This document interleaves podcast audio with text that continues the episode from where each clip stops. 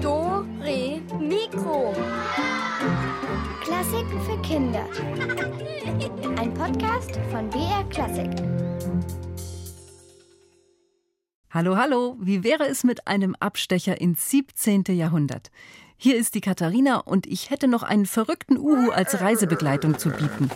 Außerdem jede Menge Abenteuer, zum Beispiel mit einem König, der als Sonne auftritt, mit Tulpenzwiebeln, die so wertvoll sind wie Edelsteine und mit unglaublichen Entdeckungen, die so richtig für Stunk gesorgt haben. Und dann noch dieses mega riesen Luxusschloss. Aber erstmal geht's zum Hafen. Puh, hoffen wir, dass der Vogel seefest ist. Uhus Flug durch die Jahrhunderte. Die Aufzeichnungen eines komischen Kauzes. Oh ja. Das 17. Jahrhundert.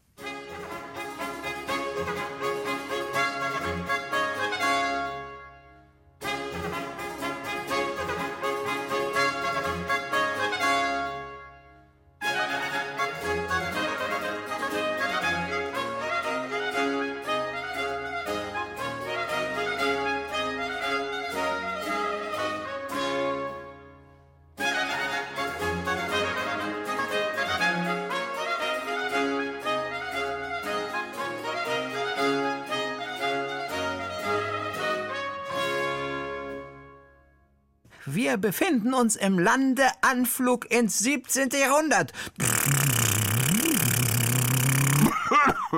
Na, saubere Punktlandung, werter Uhu. Wie das staubt. Schon sind wir mittendrin. Mittendrin in einer Zeit, die beherrscht ist von der Lust auf Neues und Fremdes. Dank der Seefahrer und Händler kommen stark duftende Pflanzen nach Europa, zum Beispiel exotische Lilien aus arabischen Ländern. Außerdem lieben die vornehmen Herrschaften scharfe Gewürze und fremdartige Speisen, und die Engländer bekommen zum ersten Mal Tee aus dem fernen Indien aufgetischt. Ich erinnere mich, äh, mit 32 Kilo Teeblättern ging's los im Hafen von London. So viel kaufte ein eifriger Engländer und machte damit ein Riesengeschäft.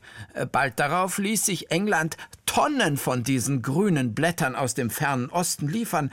Und das chinesische Getränk gehört bis heute zu England wie der Regen und die Blümchentapete. Die ersten Teeblätter haben sie übrigens gegessen, also ab in den Topf, dann weich kochen, Wasser wegschütten, salzen und auf den Teller, wie Spinat. Das probiere ich mal aus. Teeblattspinat passt sicher gut zu Bohneneintopf. Ich werde dich zu diesem Mahl selbstverständlich einladen. Ach, danke, lieber Uhu. Wann immer das ist, da habe ich leider schon was anderes vor. Oh, schade. Mit dem Tee kommt auch die China-Mode auf. Der Adel schmückt seine Salons mit quietschbunten Seidenstoffen, auf denen Blumen und Drachen abgebildet sind, und mit feinem Porzellan. Besonders verliebt in alles Schöne ist in Frankreich Ludwig XIV., genannt Sonnenkönig.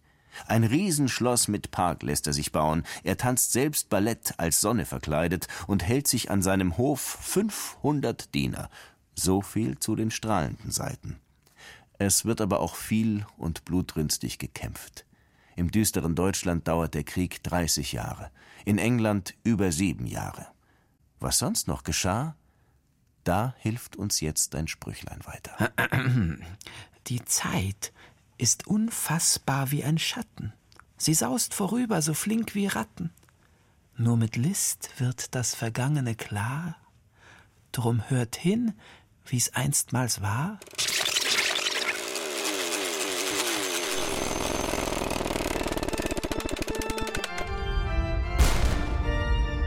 Die Türme stehen in Glut, die Kirche ist umgekehret, das Rathaus liegt in Graus, die Starken sind zerhauen. Das ist der Dichter Gryphius. Er klagt über den Dreißigjährigen Krieg in Europa. In Deutschland kämpfen die Katholiken gegen die Protestanten. Und die Anhänger des Kaisers gegen die Landesfürsten. Städte und Dörfer zerstört. Viele Menschen sterben. Im Krieg oder an der Pest. Oh, Deutschland ist total öde und unbedeutend. Es hat nicht einmal eine Hauptstadt. Und was die Kunst angeht, total tote Hose. Aber immerhin, die Luftpumpe wird erfunden und die erste Kartoffel angebaut. Alle Mann an Bord! Leinen los! Vorbild für viele Staaten ist Holland. Die Holländer treiben Handel auf der ganzen Welt. In Amerika, in Afrika, in Australien, in Asien und in Europa sowieso. In Deutschland können nur wenige lesen und schreiben, in Holland fast alle. Und die Holländer züchten Tulpen und verdienen eine Menge Geld.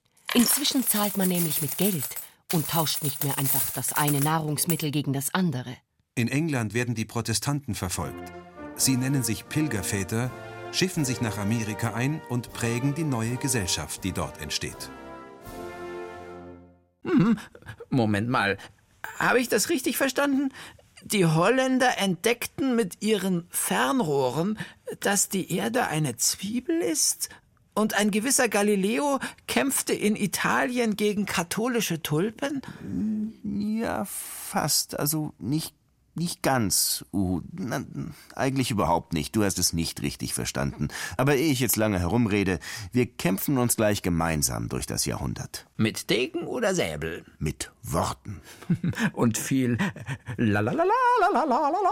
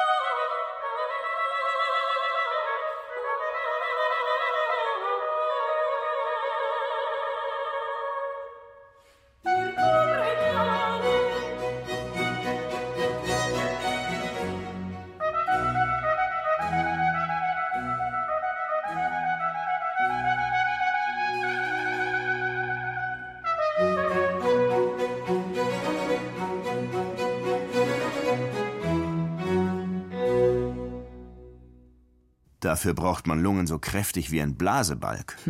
Also, ich stehe mehr auf ein virtuoses und nicht so sehr auf dieses.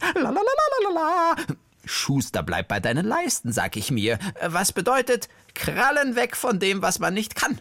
Insbesondere denke ich da an eine Fledermaus. Ach, und die konnte nicht singen? Na, na, na, na, wart's mal ab. Begeben wir uns nach Venedig in das Jahr 1639. Es regiert König Karneval. Die ganze Stadt ist nicht bei Trost. Ein Krach, dass einem die Trommelfelle schier platzen. Selbst die Wasserratten flüchten in die hinterletzten Kanäle, sehr zu meinem Leidwesen. Überall, überall Musik und Maskierte und meine Nerven am Ende. Du hättest dich ja auch verkleiden können und mitmachen, als Fußball zum Beispiel oder, oder Federkissen oder als Gießkanne mit deiner Stimme. Ja, ja, ja. Und, und du als Landkarte mit deinen Krampfadern. Mensch, ich war verzweifelt vor lauter Müdigkeit, und ich schlüpfte ermattet durch eine Luke in den Giebel eines imposanten Gebäudes.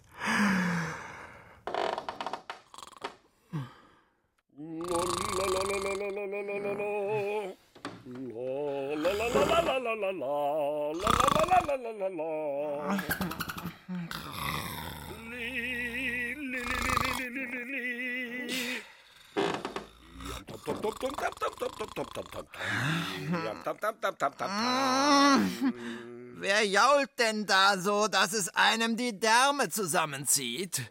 Ich singe mich ein. Wer, wo, was singt sich hier einen ab? Federvieh. Huhu, ich hänge hier oben.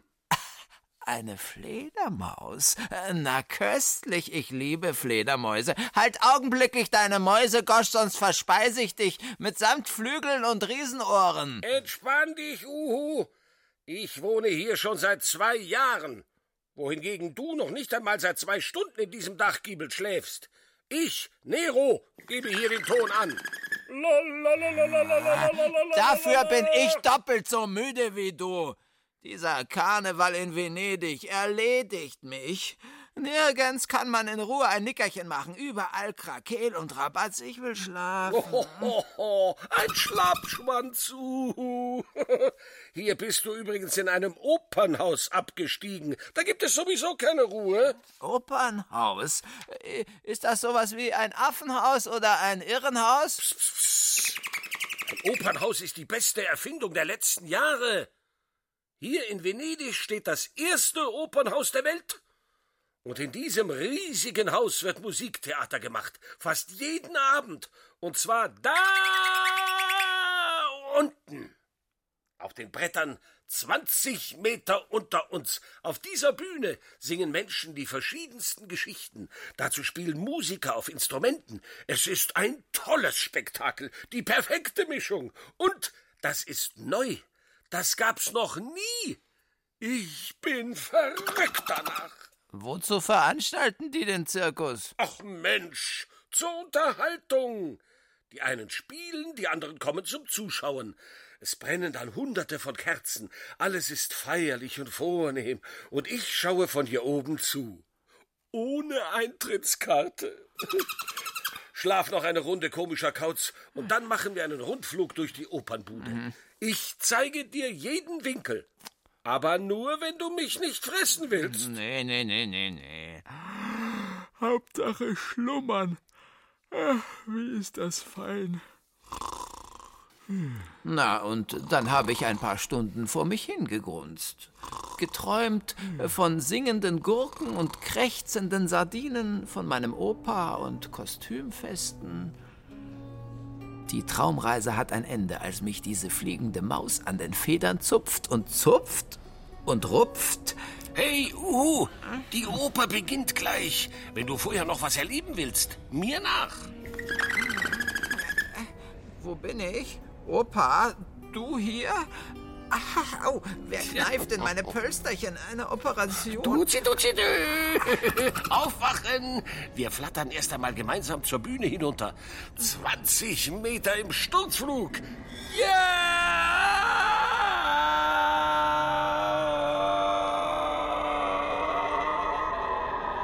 Langsam rieselten die Erinnerungen wieder in mein Hirn zurück. Ich hatte mich in einem Dachgiebel eingenistet und diese Fledermaus mit leichtem Dachschaden getroffen. Und jetzt muss ich einen Abflug in die Tiefe machen, so viel ist klar. Während ich zwischen Seilen und langen Gestängen durchflattere, ruft mir Nero zu, das ist der Schnürboden. Da kann man allerlei aufhängen und das Zeug dann rauf und runter kurbeln. Zum Beispiel Bühnenteile für die Dekoration. Also Häuserwände, Sterne, Bäume, Blumen, Säbel. Ja, sogar Sänger, die dann am Schnürboden auf die Bühne schweben. Gerade so wie aus dem Himmel. Jetzt bin ich mit dem Schädel an so eine Stange gerumst. Augen auf, Uhu. Sieh, heute hängen lauter Ungeheuer dran.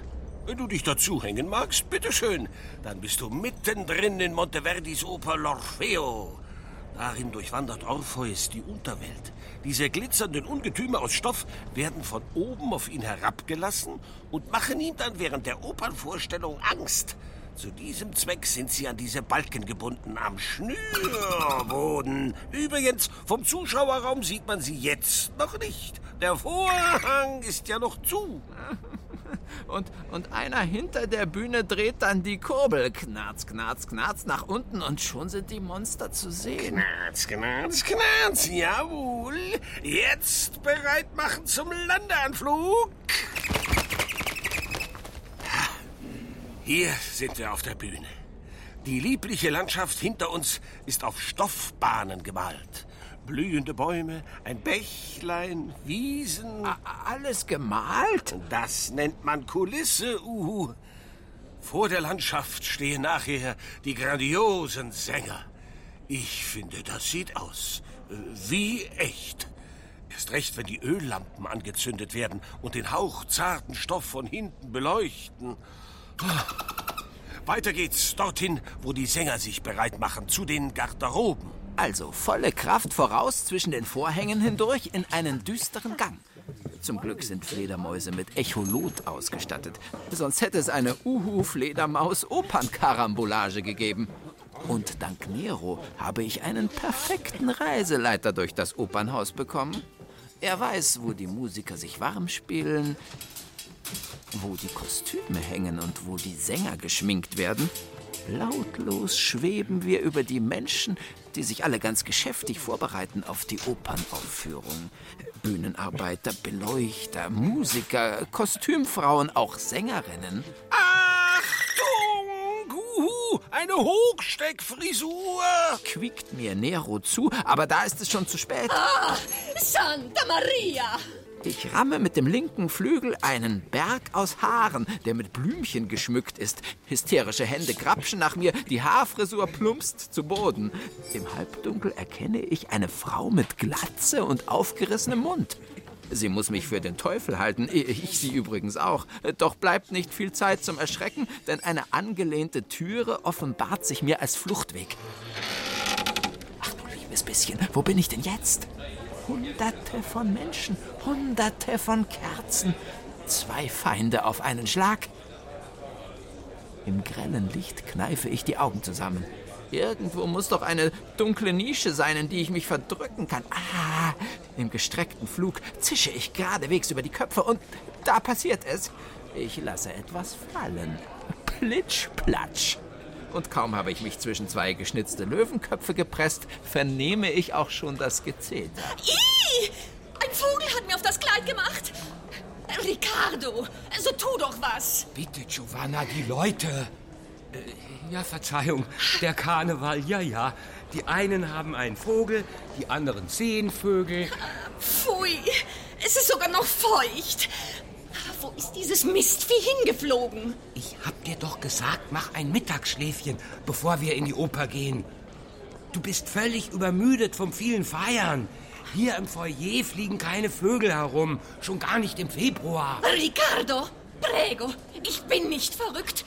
Da war eine feiste, mittelbraune Eule mit gebogenem Schnabel. Also das mit dem Feist finde ich dreist. Da würde ich am liebsten noch einmal einen Torpedo fallen lassen. Zeig mir doch wenigstens mal dein Schnupftuch. Mein Herzchen, du wirst ein bisschen gekleckert haben. Vorhin beim Schokoladentörtchen. Äh, das Sahnehäubchen.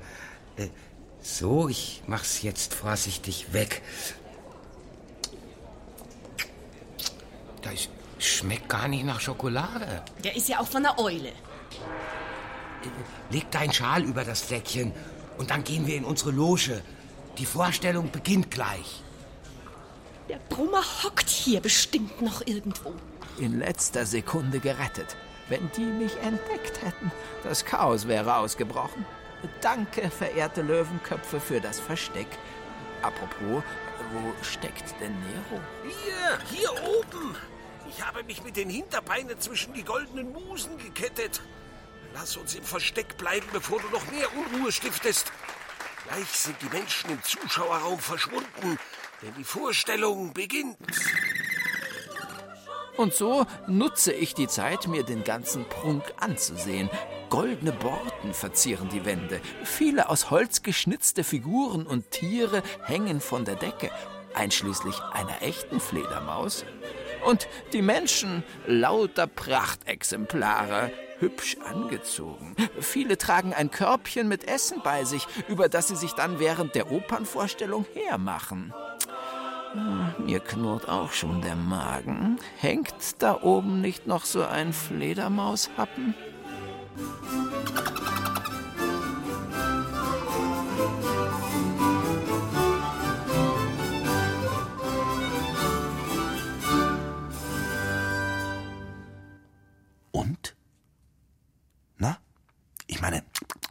Und äh, was?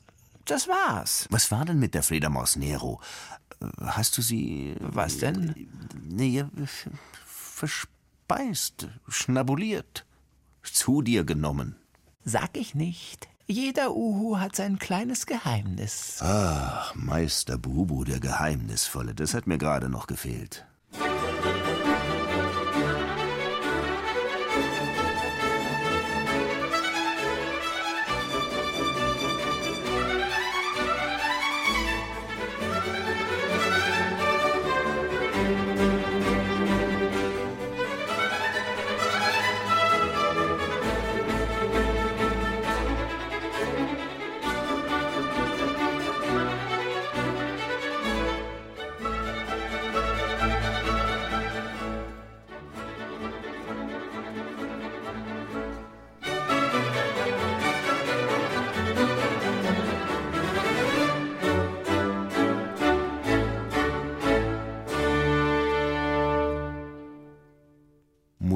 Von Antonio Vivaldi. Da, das ist doch der mit dem. Ähm was, was sollte das sein? Ja, das sind doch die berühmten vier Jahreszeiten. Ach so, ja, kaum wiederzuerkennen. Der Mann aus Venedig hat aber noch hunderte andere Konzerte geschrieben. Kirchenmusik, Opern. Ah, ich höre schon wieder Oper. Das war eben das Thema in Venedig. Die Leute rannten in die Vorstellungen. Sie wollten sich amüsieren, sie pfiffen, kreischten, schmissen ihre Schuhe auf die Bühne, wenn die Singerei ihnen mal nicht gefiel. Ja, sie spuckten sogar von den Rängen nach unten. Was für ungehobelte Hitzköpfe. Und in der Pause tranken sie eine schwarze Brühe, genannt Kaffee. Venedig war verrückt nach dem Zaubertrank aus der Türkei. Und nicht nur Venedig. Von dort aus eroberte die Bohne ganz Europa. Am Hafen duftete es unglaublich. Venedig hatte also nicht nur das erste Opernhaus, sondern auch das erste Kaffeehaus. Kaffee war das Modegetränk im 17. Jahrhundert. So wie heute ähm, Limonade. Oder Cola. Oder, oder äh, Powerdrinks. Oder Molke. Molke? Jo. Wer was auf seine Gesundheit hält, der trinkt Molke. Schon die alten Griechen schätzten das milchige Getränk und im 17. Jahrhundert waren Molkekuren äußerst beliebt unter den adligen Herrschaften. Aha. Naja. Würde ich dir auch mal raten. Wofür? Nur so. Kommen wir nochmal zurück nach Venedig. Schwimmwesten anziehen. Wir gondeln gleich ein bisschen über die Kanäle. Die Sonne wärmt, das Wasser glitzert und eine Opernsängerin erwartet uns.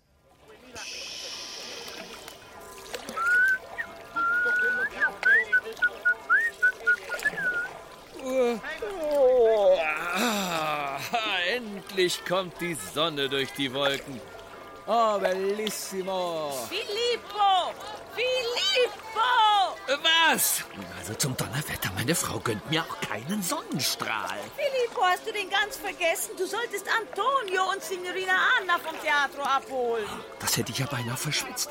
Ja, ja, äh, piano, piano, nichts habe ich vergessen. Äh, gerade wollte ich los, liebste Marietta. Nun mach schon, die Probe ist sicher gleich zu Ende. Madonna mia, ich lauf ja schon. Pass du auf, dass mir niemand in die Gondel steigt. Ja, ja, als ob ich nichts Besseres zu tun habe. Schließlich muss ich noch die Erbsen einlegen und den Reis waschen.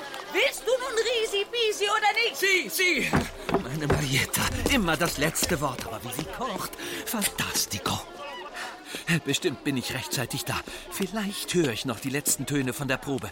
Oh, ich habe sie noch nie singen hören, die Signorina Anna. Aber wenn Antonio sie extra aus Mantua nach Venedig mitbringt, dann kann sie nur besser sein als alle Venezianerinnen zusammen. Ecco, die Tür scheint offen zu sein. Ah, Bene, Sie proben noch. Ich könnte in den Saal schleichen.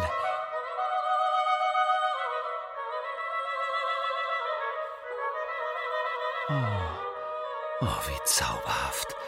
Da singt sie, die künftige Primadonna Venedigs, Anna Giro. Und da dirigiert er der wunderbarste aller Komponisten, unser Antonio Vivaldi, der berühmte Maestro persönlich. Welch schöne Opernmusik. Oh. Grazie. Grazie mille. Für heute ist die Probe beendet. Bravo. Bravissimo. Filippo, alter Gondoliere. Hast du dich hereingeschmuggelt? Ich wollte nichts verpassen. Meine Gondel steht bereit, um dich und Signorina Anna abzuholen. Buongiorno, Filippo. Haben Sie heute etwa zu viel Sonne abbekommen? Oh, und wenn, Signorina Anna, zauberhaft, nein, Ihre Stimme ist strahlend wie die Sonne. Ach, ohne die Musik von Maestro Vivaldi wäre sie das nicht. Äh, Filippo, äh, leider muss ich noch einmal ins Theater die Gagen nachrechnen. Äh, wie wäre es, wenn du Anna ein bisschen Venedig zeigst? Ich begleite euch noch bis zur Gondel. Dann muss ich ins Theater zurück. Ja, ein wenig über den Canal Grande fahren. Jetzt bin ich schon über einen Monat hier in Venedig und habe nur geprobt und geprobt Sie. und kaum etwas gesehen. Sie, Sie. Filippo! Ah, da ist Marietta. Hat sie doch auf die Gondel aufgepasst. Na, Filippo. Ach, Antonio. Und welche Freude, Signorina Anna. Buongiorno, Marietta. Buongiorno. War Filippo pünktlich, Sie?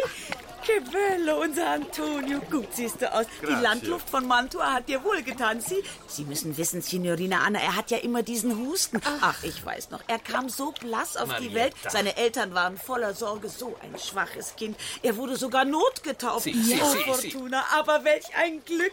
Das glaubt niemand. So ein begabter Geiger und Komponist. Marietta. So ja, Und ja. so ein Musiker wie ich muss nun wieder an die Arbeit. Ein Impresario hat immer viel zu tun. Also, gute Fahrt. Ciao, ciao, Antonio. Äh, Signorina Anna, darf ich Sie bitten, Platz zu nehmen? Vor- Vorsicht, nicht ins Wasser fallen. Ja, es ist noch recht frisch. Ach, Filippo, Sie. vergiss nicht, mir noch frischen Fisch mitzubringen. Vom Fisch. Markt, ja? Sie, Sie, Sie, so, so. Und schön festhalten. Es geht heimwärts.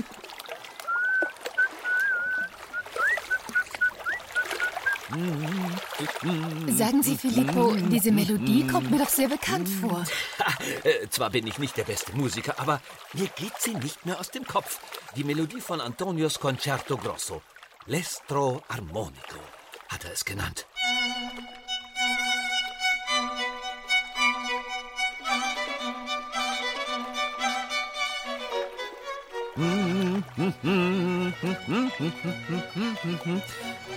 So harmonisch.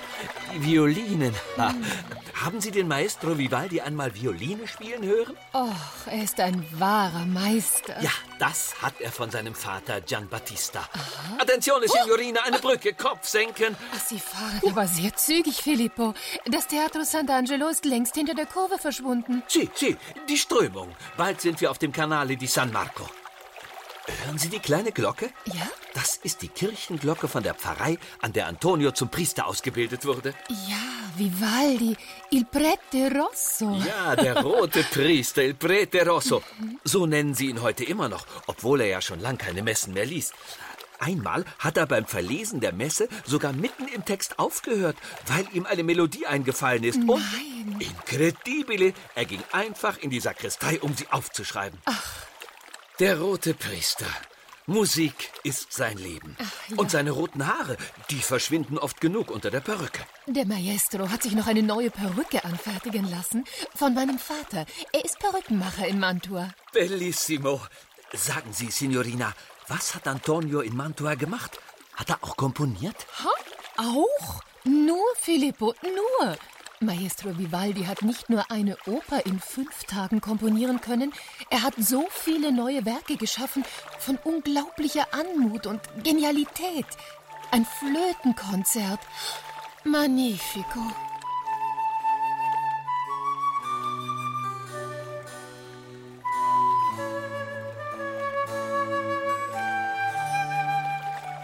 Il Cordellino, ein Stieglitz, der durch die Luft schwebt, oder wie eine Gondel, die sanft durchs Wasser gleitet. Lästige Möwe, hier gibt es nichts. Verschwinde! Avanti! Ich schlag dich gleich mit meinem Ruder. Das war knapp. Dramatico, fallen Sie nur nicht hinaus. Sie, Sie. Und äh, sagen Sie, hat Vivaldi auch. Ja, hat er denn auch äh, nicht so sanfte, so dramatische Musik geschrieben? Aber Filippo, Sie kennen ihn doch. Etwas ganz Besonderes hat er komponiert. Er hat die Natur in Musik verwandelt. Die Natur in allen Jahreszeiten. vier Jahreszeiten auf der Violine gespielt. Im Winter kann man die klirrende Kälte hören.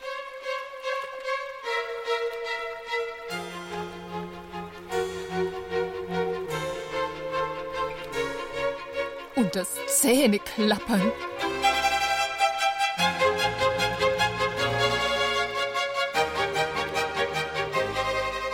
Und La Primavera? Was ist mit dem Frühling? Ich habe lange genug auf die Sonne gewartet. Im Frühling lässt Maestro Vivaldi die Vögel zwitschern und die Bächlein fließen.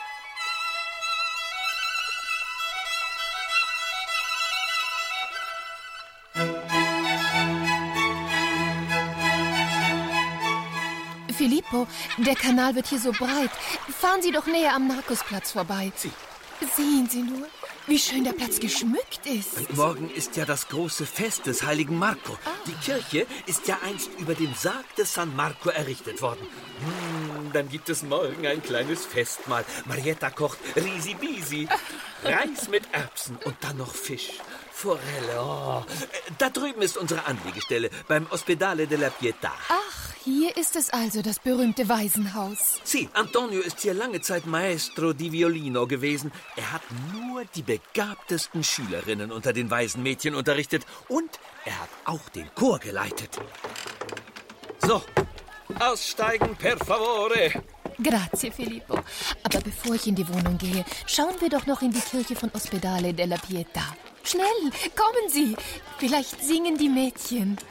Piano, piano, bin schon unterwegs. Madonna mia, immer diese Frauen. Kann man nicht in Ruhe in der Sonne sitzen? Keine Verschnaufpause. Das Hauptportal ist offen. Hören Sie, wie bezaubernd.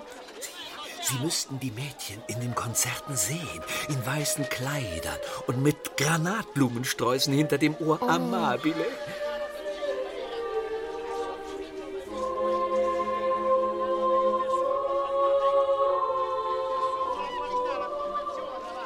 Signorina Anna, nun muss ich aber weiter. Die Pflicht ruft. Es war mir ein Vergnügen, Ihre Stimme zu hören. Beehren Sie mich bald wieder. Arrivederla, Signorina. Grazie, Filippo. Auf Wiedersehen. Arrivederla. Und äh, vergessen Sie nicht den Fisch. Sie, Sie, mach ich. Fisch? Welcher Fisch? Oh, Dio.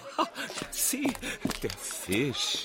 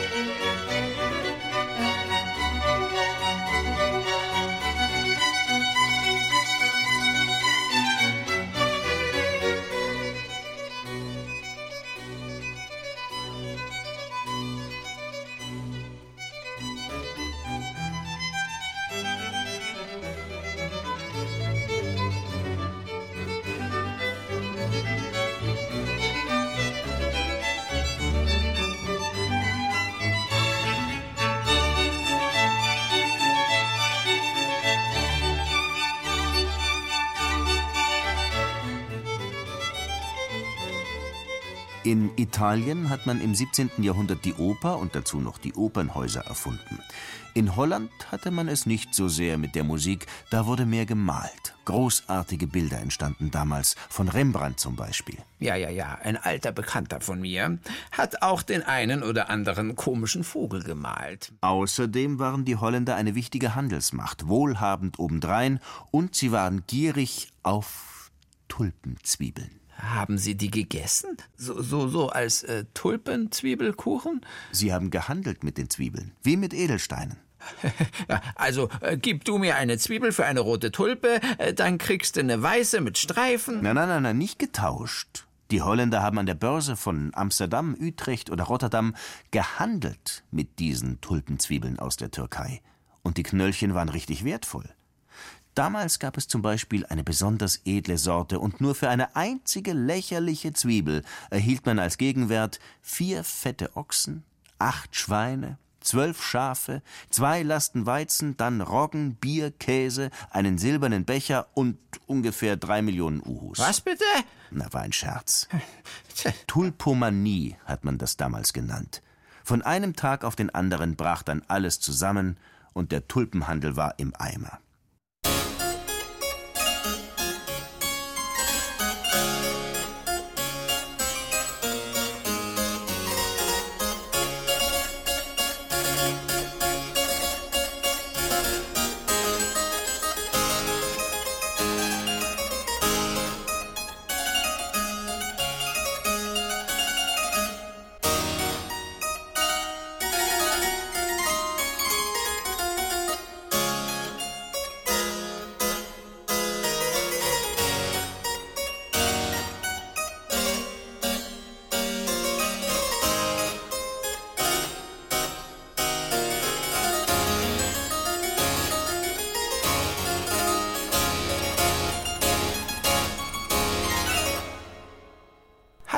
So ein äh, Spinett. Ein Cembalo. Aber noch mal kurz nach Holland. Dort herrschte nicht nur der Tulpenwahnsinn, sondern dort hat man auch das Schlittschuhlaufen erfunden. Die Holländer waren die Meister der Windmühlen, entwickelten die erste Uhr mit einem Pendel, tüftelten an Mikroskopen und grübelten über den Sinn des Lebens. Darüber schrieben sie dann auch Bücher. Ja, ja, ja. Der Sinn des Lebens. Der täte mich auch mal interessieren. Wäre aber vermutlich ein kurzes Buch. Futtern, schnarchen, schnattern, flattern. Wie recht du manchmal hast. Na, zudem waren die Holländer auch Meister im Bau von Fernrohren. Dafür nutzten sie die Forschungen eines Italieners. Und dieser Mann kannte alles, was sich am Himmel bewegte und was dort leuchtete. Denn er hat den Himmel über Venedig studiert, über Florenz, über Rom. Ja, ja, ja, ja, den kenn ich. 1633 schmissen die Kirchenväter diesen alten Mann ohne sein Teleskop sogar in ein finsteres Kerkerloch zu den Schwerverbrechern. Und es war im Juni gewesen, als ein junger Kerl zu ihm in die Zelle gebracht wurde. In etwa äh, so muss das gewesen sein. So, du Schurke, und jetzt wünsche ich viel Vergnügen mit dem übergeschnappten Sternengucker. Du kannst ihn ja mal fragen, wo die Engel im Himmel wohnen. Wie hat er denn das gemeint? Mit den Engeln und den Sternen? Nun, junger Mann, er hat sich über mich lustig gemacht, mehr nicht. Aha. Und was heißt das? Übergeschnappter Sternen, Stern, was auch immer? Ah, das ist eine unhöfliche Bezeichnung für das, was ich bin, nämlich Astronom. Hm, nie gehört. Ja, ich beobachte den Himmel und alles, was ich entdecke, also Sternenbilder, Planeten und so weiter, all das zeichne ich dann auf Papier, mache mir dabei so meine Gedanken und schreibe darüber Bücher. Sag, äh, verdienst du damit genug, um zu leben? Äh, reicht das für ein Häuschen in der Toskana? Für schmackhaften Schinken und einen feinen Wein? Aber sicher. Solange die Herrscher mir wohlgesonnen waren, habe ich nicht schlecht gelebt. Man hat mich zu Empfängen eingeladen. Äh, bei den Medici. Ui, diese venezianischen Herzöge, die sind steinreich und wahnsinnig mächtig. Ferner habe ich mit Kardinälen getafelt, Fürsten, Königen. Alle einflussreichen Männer wollten an meinem Wissen teilhaben. Ja, wie, wie heißt du denn? Kenne ich dich etwa, wenn du so wichtig bist? Galileo Galilei. Sagt mir nichts, aber klingt toll. Galileo Galilei. Ein galanter Galgenvogel. Und wer seid ihr? Äh, ich heiße Simplicio. Äh, Freunde nennen mich Simpel. Die Hand können wir uns ja nun leider als Freundschaftszeichen nicht geben, wegen der Fesseln. Ja. Äh, verstehe ich richtig. Du schlägst dir also bei den feinen Herrschaften den Ranzen voll. Und das darfst du nur, weil du die Sterne anschaust. Wenn ihr so wollt, ja. Allerdings kostet das viel Zeit. Denn meine Arbeit hält mich Tag und Nacht auf Trab.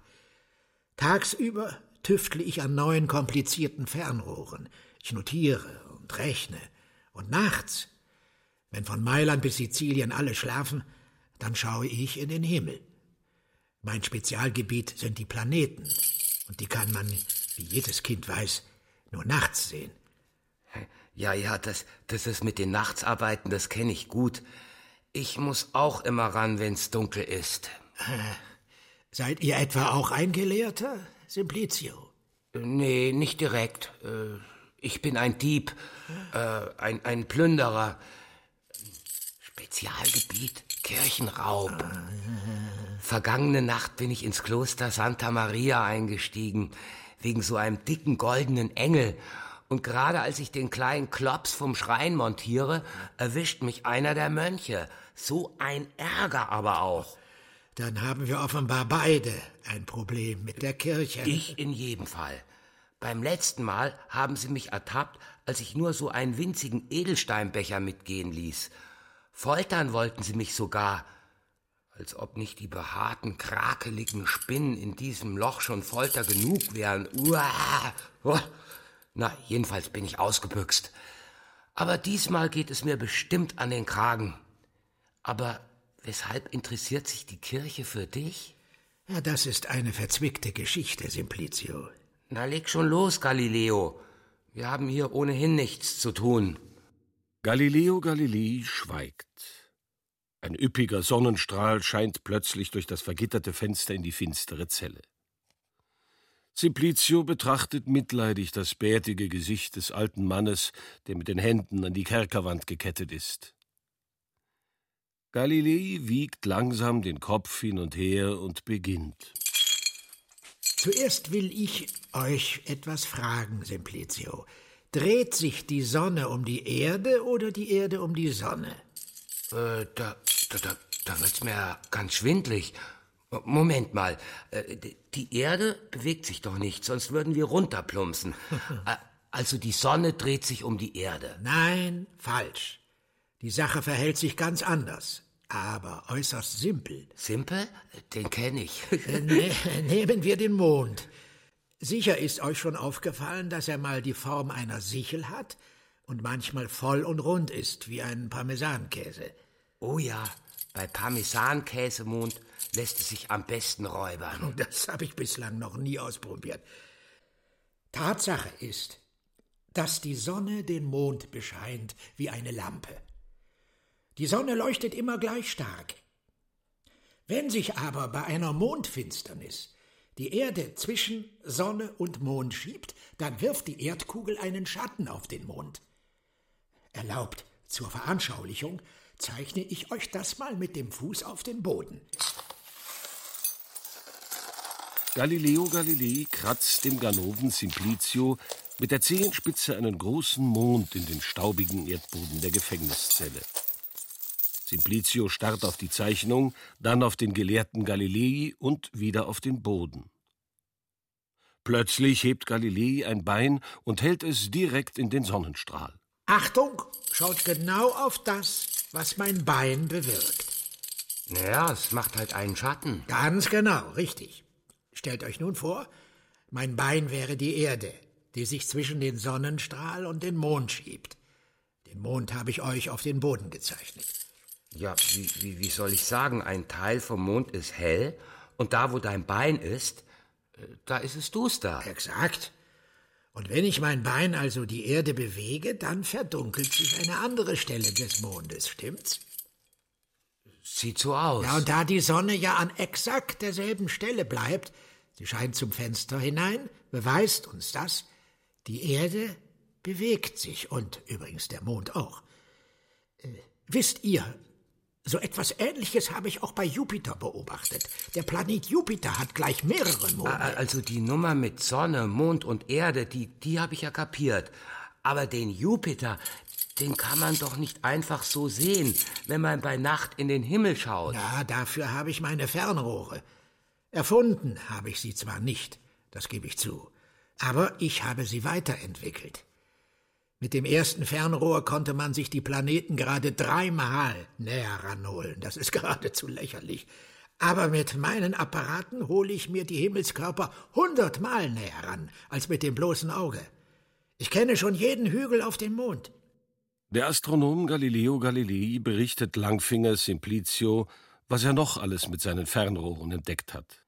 Der Mond ist keine glatt polierte Kugel, sondern auf dem Mond gibt es Berge und Täler, ganz ähnlich wie auf der Erde. Galilei hat als erster den Ring des Planeten Saturn gesehen und er beobachtet auch Phasen der Venus. Kurzum, Galilei beweist endlich, was ein gewisser Nikolai Kopernikus schon vorher behauptet hat: alle Planeten kreisen auf Bahnen um die Sonne und nicht um die Erde, wie es Kirche und Menschen bislang glauben. Also, wenn das wirklich wahr ist, was du da von dir gibst, Galileo, dann wundert es mich nicht, dass du ziemlich in der Patsche steckst. Die ganze Sternenschauerei stört die Kirche sicher. Immerhin schmeißt du einfach alles über den Haufen, was über die Erde in der Heiligen Schrift geschrieben steht. Au weh, das gibt Ärger. Ja, den Ärger habe ich bereits. Die Inquisition hat mich in der Kralle. Es ist das gefährlichste Gericht überhaupt. Sie behaupten, die Fernrohre lügen. Und ich natürlich auch. Sie wollen mich sogar foltern. Hey, du bist ein alter Mann. 70 Jahre. Warum lassen sie dich nicht in Ruhe? Du, weißt du was, Galileo? Erzähl denen doch einfach, dass du durch das super hundertmal Vergrößerungsfernrohr die Engel im Himmel beim Trompetespielen beobachten kannst. Und sogar beim Nasebohren. Dann müssten sie doch wieder zufrieden sein. Das ist keine schlechte Idee. Oder dass du den Heiligen Geist entdeckt hast, links vom Jupiter. Ja, im Grunde wollen sie etwas ganz Ähnliches von mir. Ich soll nämlich zugeben, dass mit meinem Geist etwas nicht ganz in Ordnung ist. Heute noch findet mein Prozess statt. Und daran muss ich im Büßerhemd vor den Kardinälen knien. Alles, was ich entdeckt habe, ist frei erfunden, das soll ich sagen. Und wenn ich gehorche, dann verschonen Sie mich von der Folter. Und ich muss nur ins Gefängnis. Oh, das ist ja sehr nett. Du hockst Nacht für Nacht an diesem Wunderrohr, weißt über den Himmel und seine Körper mehr als jeder andere Mensch auf der Welt und sollst sagen, es ist alles Quark, nix wert, Müll? Ja. Hm. Ich glaube, da sind Sie. Leb wohl, Simplicio. Ja, dann. Ich hoffe mal, dass dieser Tag für dich nicht unter einem ungünstigen Stern steht, Galileo. Zur Not lügt denen das Blau vom Himmel. Du kennst dich ja da aus. Hm? Galileo Galilei hatte Glück. Eigentlich hätte ihn der Tod auf dem Scheiterhaufen erwartet, aber er bekam als Strafe für seine Entdeckungen nur lebenslängliches Gefängnis. So lautete das Urteil der Richter und Priester. Doch nach einem Jahr ließ man den genialen Greis wieder frei und er lebte noch bis 1642 und schrieb und beobachtete und schrieb und schrieb. Uhu, alt ist er geworden. 78 Jahre. Damals eine Sensation. Und er hatte recht, denn sie dreht sich eben doch die Erde, was ich schon lange gewusst habe.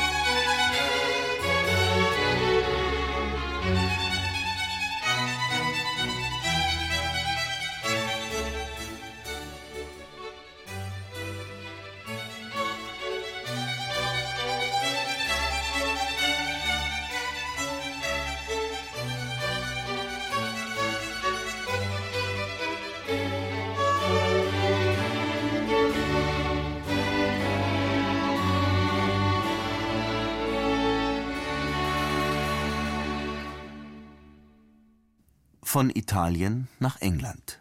Da tickten die Uhren ein bisschen anders, denn dort gab es nicht nur brave Untertanen des Königs. Dort tobte sieben Jahre lang der Bürgerkrieg. Erst nachdem König Karl I. enthauptet wurde, endete dieser Krieg. Aber äh, ein kopfloser König kann doch nicht regieren. Wer war denn dann der Chef der Insel? Jedenfalls vorerst kein König mehr, sondern ein gewisser Oliver Cromwell, ein Adeliger, der die erste englische Republik gründete und sie auch gleich anführte. Aber irgendwann sehnten sich die Engländer erneut nach King und Queen, und so lebten sie bald wieder in einer Monarchie. Was ja auch für den Tourismus viel besser ist. Ja, und genau in jenem Jahr, 1659, da wurde Henry Purcell geboren. Ein waschechter englischer Komponist. Auch von Opern? Jawohl, auch Opern hat er geschrieben. Zum Beispiel The Fairy Queen, die Feenkönigin. Nichts für Angsthasen. Ja, oder, oder Muffensausen, Uhus.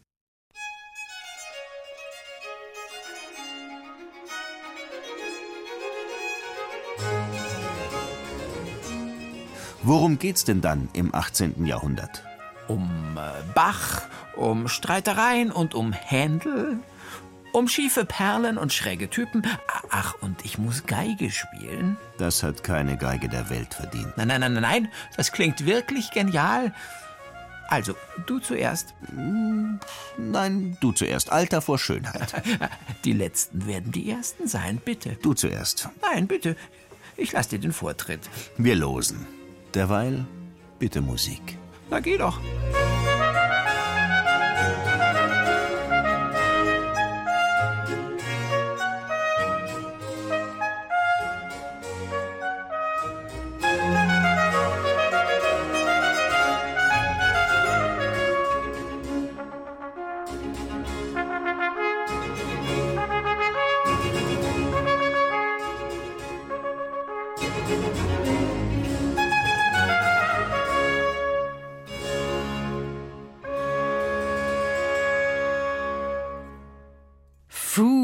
Wir sind zurück im Hier und im Jetzt. Puh, ich bin immer ganz unsicher, ob ich jetzt glücklich bin, wieder in der Gegenwart zu sein, oder ob es nicht auch spannend gewesen wäre, noch etwas länger durch die Vergangenheit zu spazieren.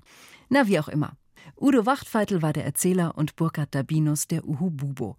Und eins ist ja zum Glück auch sicher. Bald hebt er wieder ab ins nächste Jahrhundert. Bis dahin klickt einfach mal im Internet auf br.de-kinder. Da findet ihr alle Folgen unseres großen Hörbuchs der Musikgeschichte zum nochmal anhören und zum Runterladen und ganz viele andere Dore Mikro Sendungen als Podcast. Nächsten Sonntag wird's akrobatisch hier im Dore Mikro Studio. Alex und Pudding haben erzählt, sie wollen ausprobieren, wie das mit dem Salto und mit dem Handstand, Überschlag und so weiter funktioniert. Da bringe ich mich mal lieber rechtzeitig in Sicherheit. Macht's gut, eure Katharina.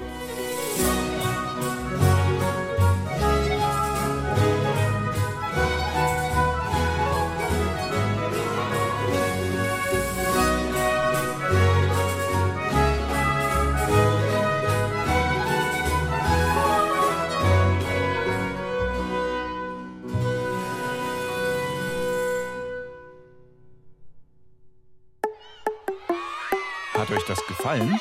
Dann hört doch mal rein bei Radio Mikro, Wissen für Kinder.